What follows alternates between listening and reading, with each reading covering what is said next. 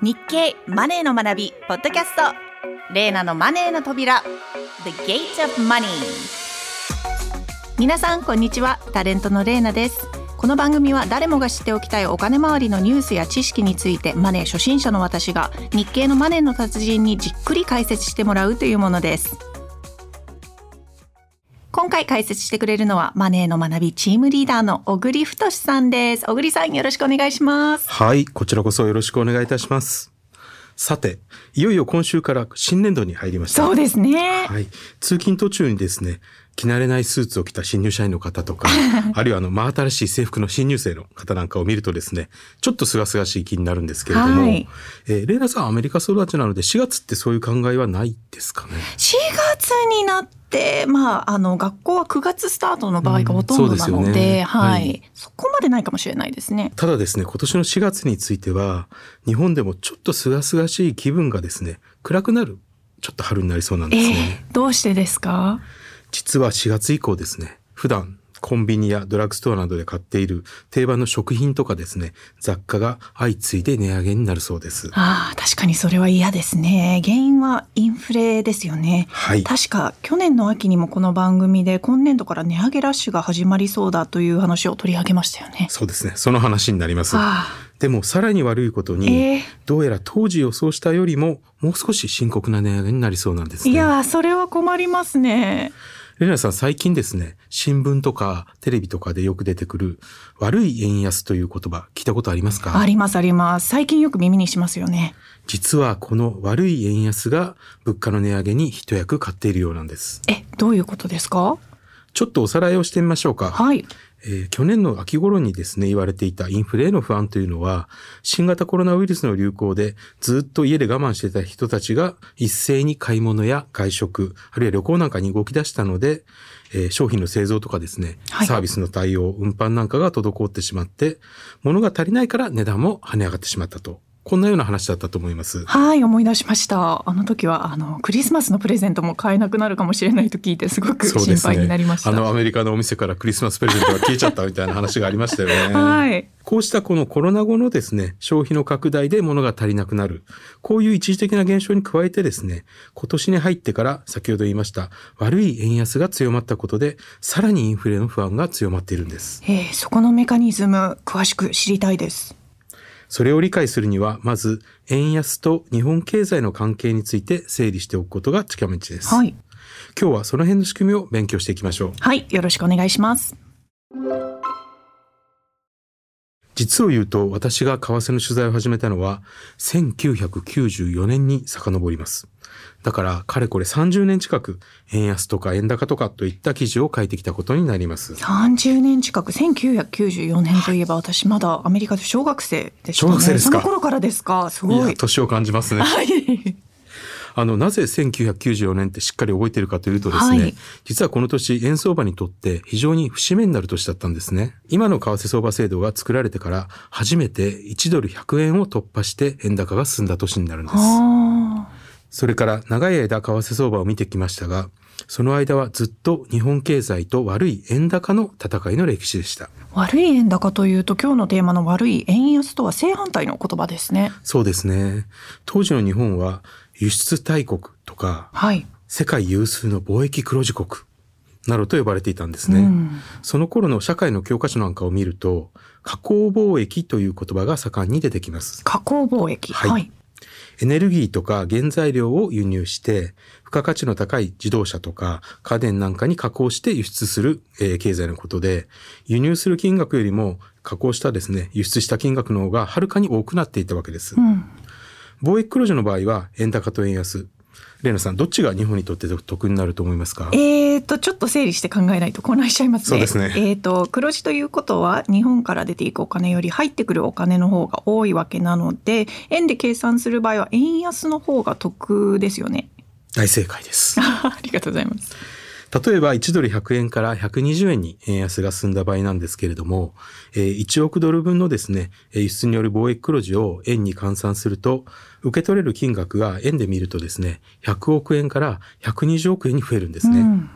輸出していた日本の企業も従業員にたくさん給料を払えるようになるわけです。なるほど。この場合は確かに円安の方がお得ですね。だから当時は円高は悪で、円安こそが善だったわけです。ところが、あれから30年近くが経って、日本経済の構造は大きく変わってしまいました。東日本大震災で工場が被災したことなんかもあって、日本の企業はより安く生産できるアジア地域に工場をどんどん移してしまったんです。つまり日本の外で作るようになったので輸出が減って貿易黒字国とは言えなくなってしまったということですか？その通りです。直近の経済統計を見るとそのことがすごくよくわかります。はい。えー、貿易統計というのを財務省が発表してるんですが、えー、これが2月分まで今発表されてますけれども、なんと7ヶ月連続で日本は貿易赤字になっています。わあ、それは大変ですね。社会科の教科書も書き直さないといけないですね。そうですよね。ここから悪い円安についてちょっと話を進めますが、先ほどの逆で貿易黒字じゃなくて貿易赤字になれば、為替相場の影響も逆になるんですね。はいさっきのように1ドル100円から120円に円安が進んだとすると、例えば1億ドル分の輸入代金を円で支払うとすると、今までは100億円で済んだのが、今度は120億円払わないといけなくなることになります。なるほど。だから貿易赤字の今は悪い円高ではなくて悪い円安なんですね。はい。これが今の話題の悪い円安になります。はい。もちろん為替相場が影響するのは貿易だけではなくて、えー、例えば投資によるお金なんかもたくさんあるので、簡単に損得を語ることはできないと思います。ですが、円安により海外から日本に輸入するものの値段が高くなってしまうことは間違いありません。本当そうですよね。最近感じます。私結構輸入食品大好きで、チーズとかチョコレート、はい、コーヒーもね、はい、値上がりが。やっぱり高くなってますか？はい、高くなってますね。ねそういうものがどんどんどんどん増えていって、値上がりの幅もどんどん大きくなっていや厳しいですね。いうことになりますね。ね。さて、本題に戻りたいと思います。去年の秋ぐらいからコロナへの自粛の反動でインフレが進んでいたわけですけれども、今年に入ってからの円安の影響がさらに重なって、インフレ不安が高まってしまったというわけなんです。ああ、そもそも今年に入ってからなぜ急に円安が進んだんですか？はい。理由はいろいろありますが、為替の基本の回で学んだことを思い出してみてください。為替相場は様々な理由で動きますが、基本的には大きな要因が2つあります。はい。一つは需給の差。で、もう一つが、えー、金利の差です。はい。えー、需給についてですけれども、日本と海外を比べると、輸入する金額と輸出する金額、どっちが多いかという比較になります。例えば、アメリカから日本に品物を輸入するときに、円をドルに変えて支払いますんで、ドル高、つまり円安になりやすいというわけです。うん日本は先ほど言いましたように7ヶ月連続で貿易赤字なので円安ドル高になりやすくなっています。なるほど。これが需給の差。ではもう一つの金利の差に関しては？はい。こちらは投資家が注目する材料で日本と海外を比べるとどっちの方が金利が高いかあるいは低いかという比較になります投資家にとってみると、金利が高い方の通貨を持っていた方が利息を多くもらえるので、例えば、日本よりもアメリカの金利の方が高ければドル高、つまり円安になりやすいというわけです。はい。このロジックで見ると、アメリカでは3月に全ての金利の基準になる政策金利というものが引き上げられました。一方で、景気の回復がアメリカよりも遅れている日本の場合は、まだ金利を上げるという考えを持っていません。この2つの理由から円安が進みやすくなっているわけです。3月下旬にはなんと6年半ぶりに1ドル125円台まで円安が進んでいます。いやー、3週間で10円も円安になったんですよね。これには驚きました。6年半前というと私日本に来て多分12年ぐらいの時だと思うんですが。来たばかりの頃ですか？はい。でもこれは覚えてます。私まだあの学生ローン持ってるんですよねアメリカで。なので返済日本からするときにやっぱりここは気になる。為替相場気になったわけですね。為替相場気になります、ね、その頃以来の円安水準になっているということのようです、はい、それくらい久しぶりということなんですが、うん、さっき学んだようにですね円安が進むと海外から輸入するものの値段が高くなってしまいます一番象徴的なのがガソリンの値段だと思います。はい。あまりにも上がりすぎてしまったので、政府が急遽値段を下げようとして補助金を出したぐらいです。電気料金とかガス料金も上がってますよね。本当そうですよね。他にも値段が上がるものはありますか？やっぱり消費者にとって円安の影響を感じるのは、さっきも話に出た輸入食品だと思います。そうですね。輸入の代金はドルで支払うことが多いので、円安ドル高が進むと値段にも大きく影響してきます。原材料の小麦とか大豆とかも値上がりしてますよね。しかもそれだけじゃないんです。まだ何かあるんですか？実は輸入食材でなくてもエネルギーの価格が上がれば日本国内で作っている食品の製造コストも高くなってしまうんです。4月から6月にかけて値段が上がっても売れ行きが大きく落ちない定番商品と呼ばれるものの値上げが相次いでいます。はい。食品以外でも足元で値上げラッシュが続いています。例えばこの間テレビで見たんですけど、えー、電気とか水をたくさん使うクリーニング屋さん、はあ、このクリーニング料金も大幅に上がったみたいです。これは困る。しかもこの時期に。そうですよね、はい、ちょうど冬物出す時期なのでダウンコートとか高いですよね。そうですよね。こういうものが多いと困っちゃうと思うんですね。困ります。本当にあらゆるところで値上げが進むわけですね。いや小栗さん私たちはどう対応すればいいんでしょうか？そのためにマネーの学びがあるんです。よくわかりませんが不思議な自信がみなぎってますね。そうなんですよマネーの知識を身につけると、毎日の暮らしを苦しめる悪い円安を和らげる方法もおのずと浮かんでくるんです。はい。レイナさん、前回私が出演した時に話したテーマって覚えてますか？えー、何でしたっけ？すいません。忘れてしまいましたか？家計管理なんですけれども。そうでしたね。はい、思い出しました。まずは家計簿をつけようという話でしたよね。その通りです。身近な食品の値上げに負けないスキルについても話してますので、ぜひもう一度聞き直してみてください。はい。それとは別に今回はえ円安との向き合い方についてお話をしたいと思います。この円安をプラスに変える方法があるということでしょうか？プラスになるまではどうかなんですけれども、はい、ちょっと和らげる方法っていうのはあります。お、聞きたいです。はい。今、円安で個人の生活コストが高くなってしまっているわけですよね。はい。ここでちょっとマネーの学びの原点に戻ってみます。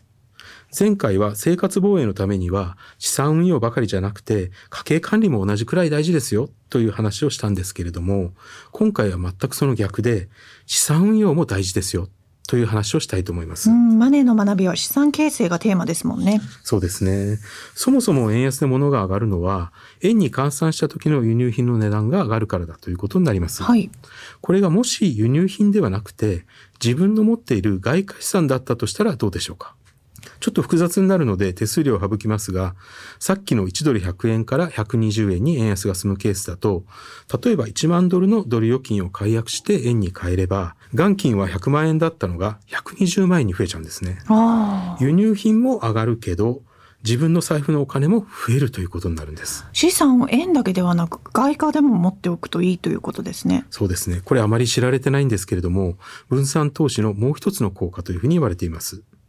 地域ごとの分散投資というと、例えば主要通貨の円、ドル、ユーロに資産を分散させておけば、一つの通貨が急落しても他の通貨が上がる分で補えます。はい、という話なんですけれども、円安で輸入品の値段が上がるのであれば、外貨資産を円に戻して支払えば、こちらの資産の方も増えるというわけです。うん目から鱗の話だと思いませんか？おくりさん自画自賛ですね。はい。私も気づいた時には、さすがだなと思いました。実はですね、各いう私自身も去年から円安が続いているので、シティバンクのドル預金から生活費を下ろしてます。為替相場の面白いところは、一方の通貨が安くなれば、必ずもう一方の通貨は高くなるということなんです。はい、株式や債券のように、両方が同時に上がったり落ちたりということはないんですね。だから資産の安全性のために運用を分散させるだけでなく、使う時も価値が上がっている通貨を使えば値上げの負担を和らげることができるんです。うん、逆に円高で輸入品が値下がりしている時、この時は相場が下がっている外貨を取り崩すと損になってしまいますんで、円で持っている資産で払えばいいというわけです。実際には外貨の交換には手数料もかかりますから、それも考えないといけないですよね。そうですね。いずれにせよ国民の生活が苦しくなるような極端な円安にはならないでほしいですね。確かにそうですよね。政府や日銀も繰り返して訴えていますけれども、為替相場は安定している状態が一番安心だと思います。いやいろいろと勉強になりました。今日は円安と日本経済の関係、特に最近の悪い円安について学びました。続いてのコーナーは、レーナの American Money Life。このコーナーでは私のアメリカ在住経験をもとに日米のカルチャーやライフスタイルの違いを毎回一つ取り上げて紹介していきます。さて今回のテーマはアメリカの大学事情です小栗さん大学ですよ、はい、大学懐かしいですね懐かしいですね 私はものすごく懐かしくなってしまうんですけれども、えー、レイナさんはアメリカの大学の出身だと思いますけれども、はい大学院まで行かれてたんでそうですね。一応大学と大学院両方行きましたね。そうですね。はい。あの日本から見てるとですね、あの留学したいっていうような学生さんもいるんですけれども、えちょっと分かりにくいところがいくつかあってですね。はい。例えば一番よくあの聞くのがカレッジっていうのとユニバーシティっていう二つ読み方がありますよね。はい、これあの説明書とか見るとですね。いろんな解説がなされていて、そうですね。よくわからないんですけど私もちょっとよく分かってないかもしれないです。皆さん行かれてたのは、私はユニバーシティですね。ですねあのージとしては、まあ大学院とかも総合の、はい、あの機関がユニバーシティで、はい、まあ小さい、あとサイズ的にも小さいあの、ところがまあカレッジみたいなイメージを持ってるんですが、スモール学校とビッグ学校みたいな感じですか、ね、ラージ学校みたいな感じですかね。ですかね。そうですね。例えばニューヨーク大学のあのメディカルカレッジとかっていうその付属でついていたりとかっていうのがもうユニバーシティなんですが、最近だとあの特にまあ会話の中ではユニバーシティスチューデントとかカレッジスチューデントとかまあ同じような意味で使われる場合が、ね、はい、多いとは思います。どっちを使ったらかっこいいんですか？えー、どう私はアメリカ人として、はい、あのユニスチューデントっていうのがちょっとかっこいいなって感じます。ユニって結構、ね、あのヨーロッパの人たちが言う言葉なんですよね。でアメリカ人ってそこまで使わないんですけど、はい、でもなんかちょっとかっこいいなってアメリカ人からすると思いますね。今度私は使う機会あるかわかんないですけども、ちょっとぜひ使ってみたいと思います。で、あのアメリカの大学で、えー、ちょっと疑問に思うことがあったんですけども、あはい、あの日本だと高校を卒業して、えー、大学に行ってという順番になるんですけども、はい、アメリカでちょっと聞いたのは、その、まず高校を出て、地元のカレッジに入って、はい、その後、例えば2年ぐらい勉強してですね、えー、日本でいう教養学部みたいなところですかね。はい、で、その後に、その、例えばその IB リーグとかですね、大きなそのユニバーシティに移ると、こういうコースがあるって聞いたことあるんですけども。はい。私の周りにも何人かいます。そのようなコースを取った人。まあ、コミュニティカレッジっていうもう地元の、まあ、小さいカレッジがある、あの、エリアが多いんですが、そこにまず、まあ、あの、小栗さんがおっしゃったように、1年もしくは2年、あの、まあ、あの、基礎的な、まあ、勉強とかをして、はい、で、そこから、まあ、トランスファーと言いまして、IB リーグじゃなくても、まあ、もうちょっとランクアップした、あの、大学を目指す人は多いとは思いますね。はい。あの、やっぱりこう、4年間ずっとっていう、まあ、大学1年生からの入学を目指すと、まあ、競争が激しいので、えー、そっちの方がちょっと得かなっていうのと、あとはコスト的にも、はい、特に私立とかを目指してしまうとかなりのコストなので、まあ、ちょっと半分を地元元の大学で、で、またもう半分、あの、まあ、もうちょっと、あの、いいところでっていう。私もブラウン大学2年間行った後に、コロンビアに、はい、あの、トランスファーしようかなって思ってまして、はい、実際受けたんですよね。はい、そしたらすんなりあの、受かりまして、全然そんなに大変じゃなくて、あ、ね。はい、あ、こんな簡単なんだと思って、はい、結局ちょっとやめたんですけど、ブラウン大学に残ったんですけど。そうなんですね。はい。で、ブラウン大学も アイビーリーグそうですね。ですよね。はいそうするとユニバーシティからユニバーシティに移るというようなコースもあるありますあります、ね、あのそういう選択肢もありますね。かなり自由ですねアメリカの場合。あ,、ね、あと途中で1年とかちょっと休学したりとか、はいうん、私も半年間ちょっと休学したんですが、ね、はい。でワシントン DC でちょっと働いて、はい、でまた戻って残りの。はい。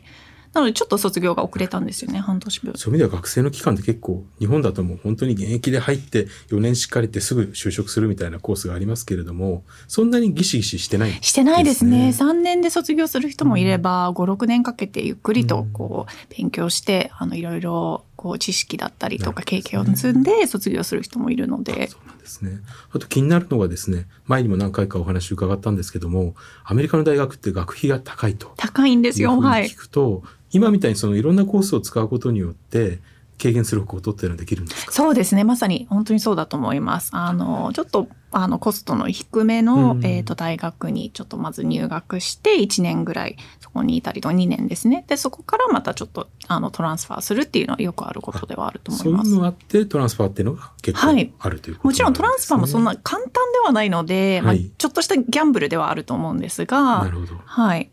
あの1年生のうちからその総合大学難しいハーバードとかですね MIT とかっていう受けるっていうのはやっぱりハードルが高いんですか？ハードル高いですね。やっぱり、あの、結構厳しいですね。あと、IB リーグっていうのは、まあ、例えば私の母校のブラウン大学は15%から20%生徒の、はい、えー、が海外の人なんですよね。インターナショナルスチューデントって言いまして、もう枠が用意されてるので、そもそもちょっと、その、なんでしょう。もうアメリカ、そうなんです。競争率がアメリカの人たちだけじゃなくて、海外とも戦わなきゃいけないので、はい確かにアメリカの大学と大学だと世界から集まってきますよね。そうですね。特にアイビーとかはそうですね。ただそれもすごい大きなメリットではあると思うんですね。私初めていろんな友達作りました大学世界中の。はい、世界中の。それはいいですよね。はい、今あの枠というちょっと言葉があったんですけれども、はい、あの例えばですね日本だとその有名大学にスポーツ推薦とかですね、はい、野球で行くとかサッカーで行くとかですね、こういう枠とかが別にあったり、あるいはその、日本の場合これ得意だと思うんですけども、あの、付属高校、付属中学、付属小学校とかですね、はい、いっぱいあるので、そこから特別な枠があったりとか、枠という考え方があるんですけれども、あの、アメリカでもですね、ちょっと聞いたことあるんですけども、例えば、寄付金をたくさんされている方がですね、入られるとかですね、これはちょっと私もよくわからないところなんですけれども、はい、あるいはその日本と一緒でスポーツ推薦で入られると、例えばゴルフでも活躍している方がですね、入りやすいとか、こういう特別枠ってあるんですか？あります、あります。スポーツ推薦はアメリカにもありますね。スポーツ推薦だったりとか、はい、まあ、奨学金をもらえたりっていうのは、あの、特にスポーツが強いあの大学では、はい、えっ、ー、と、あります。あとは、えっ、ー、と、レガシーですね。レガシーの入学なんですが、レガシー。っていうのが、えっ、ー、と、お父さんだったりお母さん、親、もしくは家族の中で、えっ、と、多くの人がその大学に、あの、入学し卒業しあとかなりの寄付金を、はい、えー、提供していれば、はい、まあ、レガシーで入る場合が多いですね。ちょっとこれは賛否あるあの制度なんですけど。レガシーっていう言葉でいわゆるその OB だった親がいたりあるいはその寄付をしてたりって関係が深い人が入りやすくなると、そうですね。はい。あレガシー枠枠とは言わないですね。レガシー、ね、レガシーレガシーアドミッションって言いますね。あとは、あの、アメリカ特有なのかもしれないんですが、はい、アファーマティブアクションっていう制度がありまして、はい、まあ、マイノリティですね、人種だったり、まあ、あの、ジェンダー、特に女性ですよね、はい、を、まあ、あの、優先入学するという、あの、制度もあって、これも賛否あるんですけど、ね、はい。そうすると、まあ、まっすぐ正統派でいこうと思うとお金も結構高いし、はい、ハードルも高いし難しいというのがあるんですけれども、はい、いろんな人たちが入ってくるというのまあ、多様性は逆に言うと保たれるんですか、ね、多様性とあとアファメティブアクションの場合はやっぱり今まで、はい、あの権利という中で、えーと、あまりこうこういうエデュケーションだったり教育の機会にアクセスができなかった、例えば貧困だったり、はい、かさまざ、まな理由差別とかでアクセスができなかった、その層の人たちをまあ、優遇するような制度って、実はあの大学とか教育だけではなくても就職雇用でもアファーマティブアクションってあるんですが、ね、はい、なるほどですね。あそういう意味ではこう平等という形でそうですね。平等と多様性です、ね、みんながチャンスを得られるようにはなってるということですね。はい、もう一つだけお聞きしていいですか、はい、大学院なんですけどもあのレイナさんもいかがかと思うんですが、はい日本だと理系学部の方は大学に比較的よく行くんですけど、はい、文系学部ってあまり行かないとかっていうのがあるんですが。アメリカではどうなんですか？どうなんでしょうね。私も行きましたけど、はい、2年間。いやでも私の中では大学院ってあもちろんこれは文系の話なんですけど、はい、やっぱりこうネットワーキングの機会でもあったりするかなと思いましてやっぱりハーバードに行くことによって本当にいろんな人とあの一緒にこう、はい、会話だったりディスカッションすることができたりとか、うん、いろいろ意見交換情報交換をすることができて卒業後もこういう仕事があるよとかこういう機会があるよっていうのをちょっとこうシェアし合うようなコミュニティを作れるのが大学院なのかなとは思いますし、まあ、MBA もそうだって言われてますよね。どっちかというとその知識とかもちろん経験もそうなんですけど、はい、特にハーバードとかスタンフォードの MBA とかはやっぱりあの今後をあの考えてちょっとコネクション作りみたいな側面があるのかなと思います。出身者の方でこう企業のトップになってる方も多いね、あ多いと思いますね。はい。まあ、あと私の場合は大学院生の方が結構自由にいろいろやらせてもらえるっていう。はい、うん、私も論文のためのその研究で大学からまあ資金を出してもらって、てあのイラクとかトルコに行ってちょっとフィールドワークをやったりとかはい。かなり自由にやらせてもらったりとかするので、まあ、これはハーバードみたいに結構お金を持ってる大学の話ですけど、ね、はい。まあ、あの大学生だった頃よりかはなんかちょっと、なんだろうリラックスして本当に自分のやりたいことをやるっていうのはそういう意味ではお金もかかるけれども得られるものも結構多いと。そうですね、まあ、自分次第っていうところもありますけどね。はい、大変よくわかりました。いやこちらこそありがとうございます。日経電子版のマネーの学びでは、これから資産を増やしたいという20代から40代の皆さんに向けた記事を多数用意しています。最後に私たちが作っている紙面の特集もご紹介します。4月9日付、日本経済新聞長官、マネーの学び面のトップストーリーは、日銀利上げの条件は、日経ベリタス4月10日号のカバーストーリーは、逆境こそ後期。日経マネー5月号の特集は、新年度の稼ぎ方上がる株です。紙媒体も合わせてよろしくお願いいたします。小栗さん、今回もありがとうございました。こちらこそありがとうございました。では、レーナのマネーの扉、次回もお楽しみに。